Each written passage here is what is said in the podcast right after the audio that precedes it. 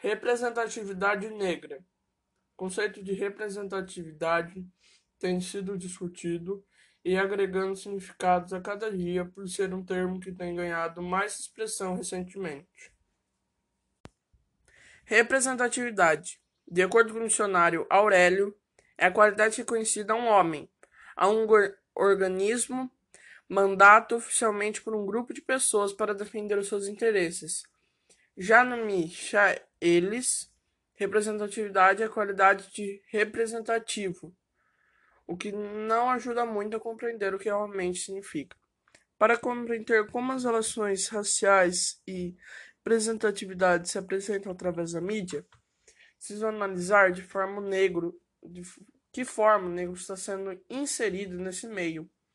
Sim, explica Araújo. O surgimento da televisão nos anos 50 veio reforçar esse papel das mídias já existentes na organização de uma identidade nacional, transformando também elementos culturais dos não homogênicos, negros e índios, em características marcantes da identidade nacional brasileira, ampliando as dificuldades de se definir o que é negro no país. A mídia massiva assume um papel importantíssimo em termos de identidade e representatividade. Papel esse que, infelizmente, é mal desempenhado, dando muitas vezes a reforçar estereótipos negativos e causar o dilema de identidade na população negra.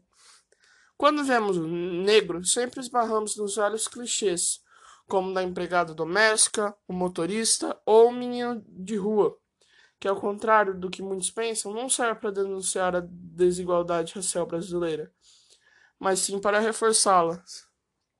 A mídia recentemente ruma para uma maior inserção de afrodescendentes em seus programas, suas novelas, seus telejornais, porém ainda a passos curtos e lentos.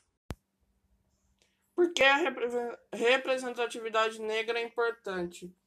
Mestiçagem no Brasil está fortemente relacionada às questões étnicas que permeiam o Brasil. Nosso país ainda é conhecido mundialmente por nossa democracia racial, que seria representada pela convivência harmônica entre negros e brancos. Porém, tal propagação é uma falácia cuja função consistia em esconder a prática perversa do branqueamento da população, portanto, do extermínio físico, simbólico e cultural do negro.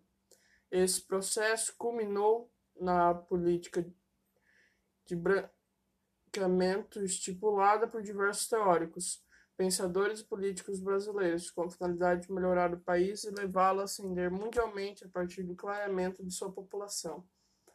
Diante disso, em diversos contextos, como revistas, livros, novelas, entre outros, essas representações, por vezes insuficientes e muitas das vezes negativas, acabam fortalecendo estereótipos com relação ao negro. Muitas vezes, os poucos negros apresentados seguem um padrão único que não representa grande parte da população negra, acabam dando ênfase no negro de pele clara e de traços europeus, sendo priorizado em diversos contextos, na maioria das vezes o negro que mais se assemelha ao branco.